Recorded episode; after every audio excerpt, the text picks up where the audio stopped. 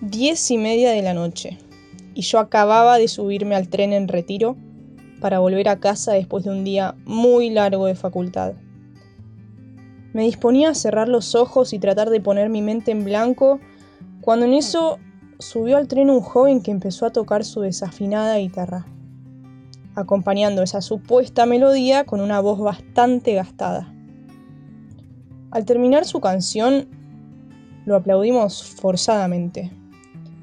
Pero entre los pasajeros, un señor con traje y portafolios importantes se paró de su asiento y con mucha convicción le dijo al cantor, Gracias, fue un placer escucharte.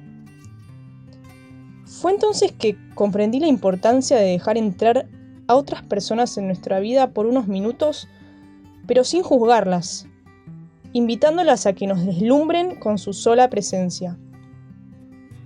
Creo que hay personas que pasan y se van, que pasan y nunca más vuelven, pero también hay personas que pasan y se quedan, que pasan y transforman.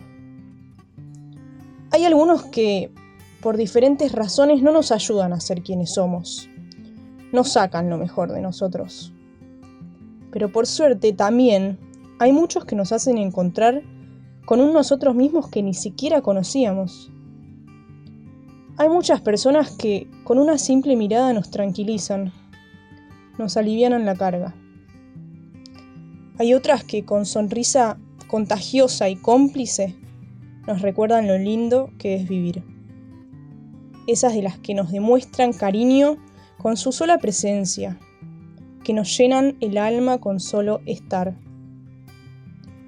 Tengo varias de ellas en mi vida, por suerte. Ahora pienso, ¿será por suerte? ¿Será por casualidad? No.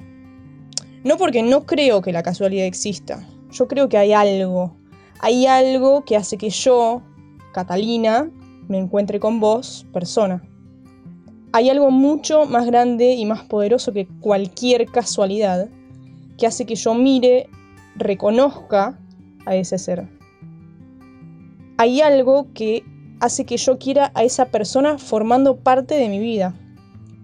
Como antes decía, hay tantas en mi vida que no puedo hacer más que dar gracias.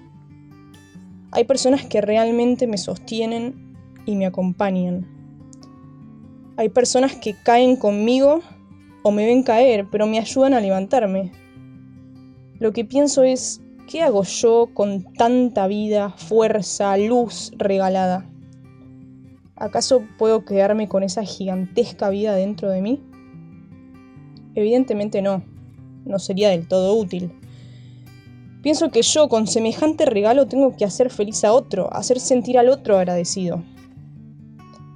Antes de emprender esa ardua tarea de ser uno, ser uno el que haga bien, de ser uno el que haga sentir bien, tranquilice, contagie, recuerde lo lindo que es vivir, creo necesario agradecer el regalo. Pero no agradecer al aire, sino generar encuentro con aquellas luces que nos van dando nitidez.